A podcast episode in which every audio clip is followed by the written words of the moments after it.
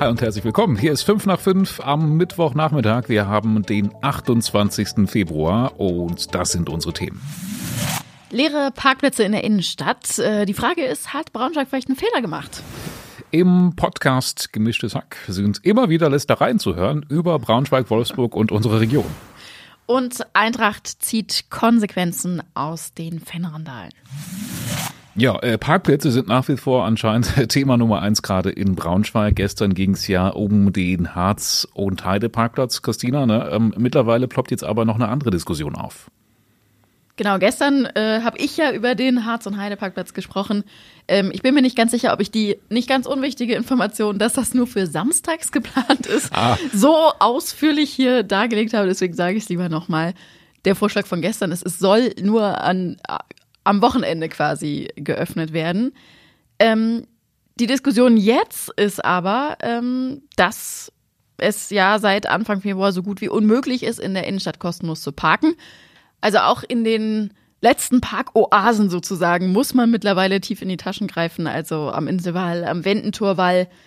Da ging das immer noch. Äh, es war halt auch eine beliebte Gegend. Ne? Los, ne? Ja, da also, war immer, immer rappelvoll. Man hat sich immer gefreut, wenn man da dann doch noch irgendwo zwischendrin einen kleinen Parkplatz gefunden hat. Das ist jetzt aber nicht mehr so, dass man da kostenlos parken kann. Auch da muss man jetzt in die Tasche greifen und siehe da, was ja. ist passiert? nichts mehr los.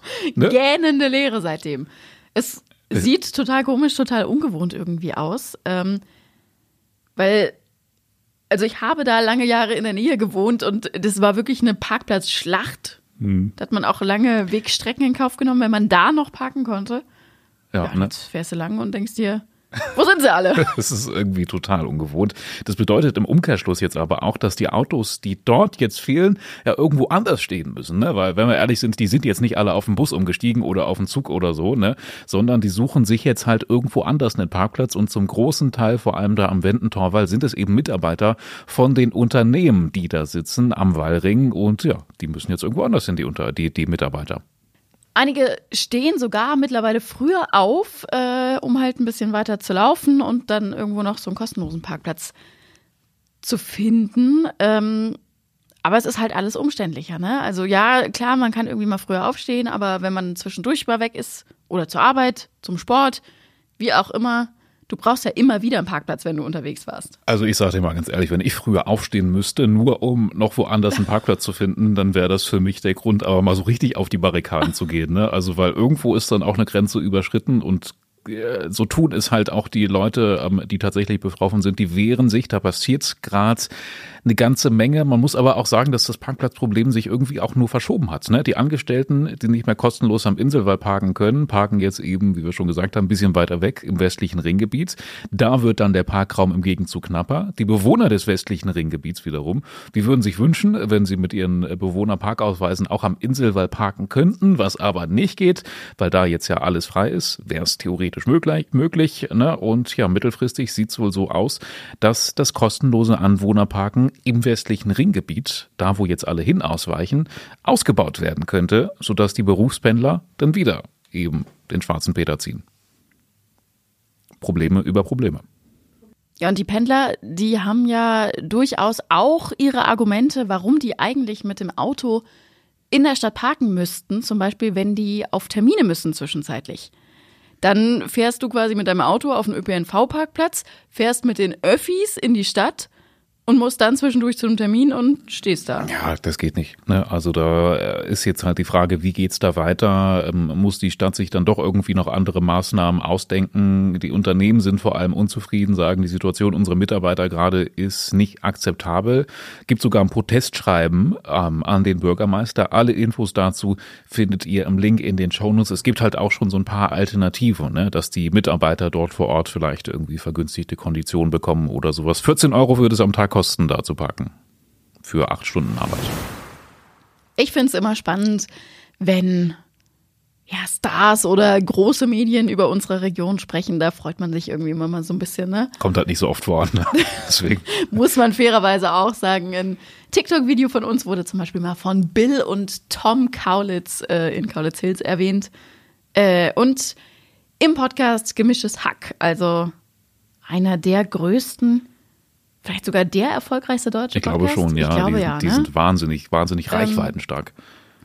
Die sprechen schon auch ab und an mal über die Region Braunschweig-Wolfsburg. Äh, aber auch nicht so positiv. Ne? muss, man, muss man so sagen. Ne? Also ist jetzt nicht so, dass die unsere Region bewerben und äh, erklären, dass es der schönste Fleck auf Erden ist. Manchmal eher das Gegenteil sogar. Ähm, ich finde es aber überhaupt erstaunlich, wie oft die unsere Region erwähnen. Äh, Den Podcast gibt's ja erst seit 2017. Ich glaube, jede Woche kommt eine neue Folge raus und in insgesamt 30 Folgen erwähnen die unsere Region. Krass. Ja, fragt man sich, wie das kommt. Ne? Also irgendwie haben die uns äh, quasi so auf dem Kika ähm, eventuell. Äh, Folge 231 zum Beispiel, da erzählt Felix Lobrecht, dass es in Braunschweig auf der Bühne einfach nur reicht, Hannover zu erwähnen, wenn man den Job bringen möchte. Ist ja logisch. Ne? Irgendwie Klar. immer ein bisschen, bisschen haten an die Nachbarn. Ja, finden wir schon witzig, das reicht schon aus. In der Regel muss man aber sagen, äh, wird eigentlich über Wolfsburg hergezogen, ähm, weil die benutzen Wolfsburg immer so als Inbegriff für irgendeine total langweilige, seelenlose Stadt, wenn die überlegen, wo man mal hinziehen könnte oder besser nicht und so weiter. Dann kommt, früher oder später kommt immer Wolfsburg. Äh, und unsere Kolleginnen haben das Unmögliche möglich gemacht und äh, haben tatsächlich mal eine umfassende Liste geschrieben, in welchen Folgen Felix Lobrecht und Tommy Schmidt über Wolfsburg bzw. Braunschweig herziehen. Das war sicherlich eine wahnsinnige Recherche. Aber ich frage mich ähm, auch so, also ich meine, für die ist Wolfsburg ja so dieser, dieser seelenlose Ort. Ne? Was haben wir denn dann für einen Ort, wenn wir mal so eine langweilige Stadt, irgendwie so Castor Brauxel oder sowas? Haben wir sowas? Ähm, was sagt man denn immer? Buxtehude. Buxtehude, ja, Ja, sowas. so da oben halt so, Ja. ne? Ja. Hinter Tupfingen. Hast du mal nie gehört? Doch, oder? Sagt man es nicht so? Vielleicht da, wo du herkommst, weiß ich nicht. So, dann blicken wir nochmal nach Peine. Ähm, äh, wollte ich dich mal fragen, Christina, kennst du das? Äh, Also wenn ich, ich habe das immer, wenn ich irgendwo Geld abhebe, schaue ich vorher immer so am Geldautomaten, ob da irgendwie was komisch ist. Das hat man ja früher immer so gesagt. Äh, Man soll gucken, ob da am Kartenschlitz Betrüger nicht noch irgendwie was dran montiert haben, um die Karte vorher auszulesen oder sowas. Kennst du das? Ja, äh, ich überlege gerade, ich mache das meist im Supermarkt. Also ich gehe gar nicht mehr so klassisch zum Geldautomaten. Aber ich bin immer mit der Hand. Also, Ach weißt so, du, ja, so, die dass bloß keiner PIN diesen PIN sieht und so, kommt mir schon immer so richtig paranoid vor. Ja, ja. Nee, genau, ich, ich kenne dieses Gefühl auch irgendwie. Mir ist es aber an Bankautomaten bisher tatsächlich nie aufgefallen. In Hannover ist das jetzt aber tatsächlich passiert. Also es kommt noch vor, da hat jemand einen Geldautomaten manipuliert. Das hat man dann erst irgendwann gemerkt, als der Automat äh, routinemäßig überprüft wurde, war also eine relativ lange Zeit anscheinend in diesem manipulierten Zustand. Ja, und da war dann so eine sogenannte Skimming-Vorrichtung dran, mit der Betrüger alle Daten inklusive PIN von der Karte erspähen konnten. Ähm, der Täter hatte dann ganz viele Daten eben von verschiedenen anderen Geldautomaten, unter anderem eben auch in Peine und hat da Geld abgehoben. Und dieser Mann, der wird jetzt gesucht. Ein Foto von der Überwachungskamera findet ihr im Bericht. Ähm, ich habe mir gerade auch mal angeschaut, wie so eine Skimming-Vorrichtung an einem Geldautomaten aussieht. Ist nicht so leicht zu erkennen, ne? Also ich hätte es, glaube auf den ersten Blick auch nicht. Also du vermutest das ja auch nicht, ne? Du gehst da hin und willst wahrscheinlich noch schnell deine 20 Euro abholen, damit dir dein Brötchen kaufen kannst.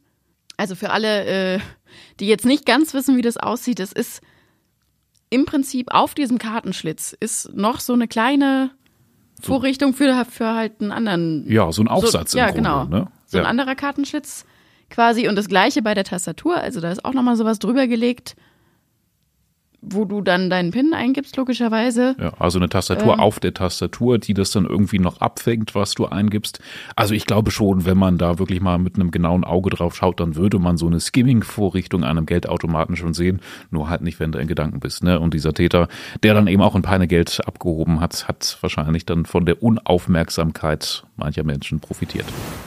Kommen wir zum nächsten Thema. Ähm, wenn du deine 20 Euro vom Geldautomaten mitgenommen hast, dann kannst du damit Einkäufe erledigen. Ich muss ehrlich sagen, oh, ich nehme mir das immer vor. Heute, heute war ich vor der Arbeit einkaufen. Ich bin ganz stolz auf mich. Äh, weil sonst weiß ich abends irgendwie, ich kriege das doch nicht hin, obwohl die Geschäfte eigentlich in der heutigen Zeit so krasse Öffnungszeiten haben, dass es möglich sein müsste. Ja, ist immer so ein muss, Argument. Man sagt doch auch immer, ne, also muss es sein, dass der Laden bis 22 Uhr aufhat. Man schafft es doch auch bis 6 oder 7 oder 8. Eigentlich total. In Bayern musst du es auch schaffen. Und ja. früher haben wir es auch geschafft. Also. Ja. Für den Notfall gibt es halt immer noch ein paar Alternativen, zum Beispiel den ein oder anderen Kiosk. Und in Wolfsburg muss man sich solche Gedanken rund um Öffnungszeiten jetzt vielleicht sowieso bald nicht mehr machen. Da gibt es jetzt den ersten 24-Stunden-Kiosk.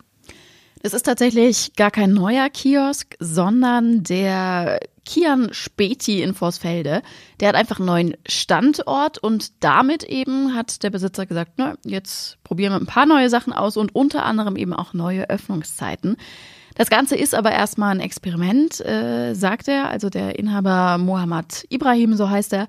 Und dann wertet er aus, ähm, ob die Wolfsburger wirklich rund um die Uhr kommen oder ob sich der Aufwand vielleicht doch nicht so lohnt. Also da muss er ja einen ständigen Schichtbetrieb, er kann das ja auch nicht alles alleine machen, auch wenn er wirklich ähm, das hat er im Interview gesagt, er lebt dafür, er liebt das irgendwie, wenn die Leute zu ihm kommen, aber er kann ja auch nicht 24 Stunden im Kiosk stehen. Nee, wenn, dann muss man einen Automatenkiosk aufbauen. Auch ein Konzept. Wir verlinken euch das komplette Gespräch mit ihm auf jeden Fall in den Show Notes.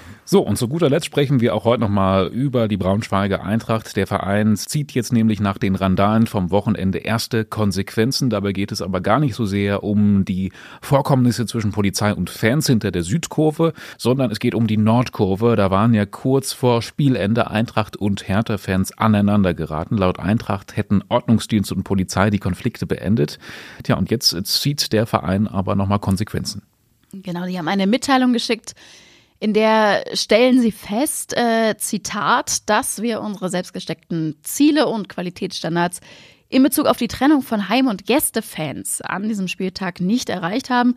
Dafür möchten sie die Fans um Entschuldigung bitten, sagen sie erstmal in dieser Mitteilung. Aber sie ziehen halt eben auch Konsequenzen und eigentlich finde schon drastisch. Ich finde es auch drastisch. Also, ne? also ich habe dann den Gedanken, den man immer hat, dass es überhaupt nötig ist, Fans so strikt voneinander zu trennen. Genau das passiert hier jetzt. Unter anderem werden keine Karten für Block 17 verkauft, schreibt der Club. Schon zum kommenden Heimspiel gegen Hansa Rostock am 8. März ist dieser eine Block in der Nordkurve dicht, damit eben ausreichend Abstand, ausreichend Pufferzone dann noch dazwischen ist und die ähm, bauliche und infrastrukturelle Veränderung in der Nordkurve ist jetzt auch noch ein Thema. Da wird also ein bisschen was baulich verändert, um die Sicherheit nachhaltig zu verbessern, so heißt es. Wie genau das aussehen soll, das wissen, wissen wir bisher noch nicht. Damit wünschen wir euch einen schönen Feierabend.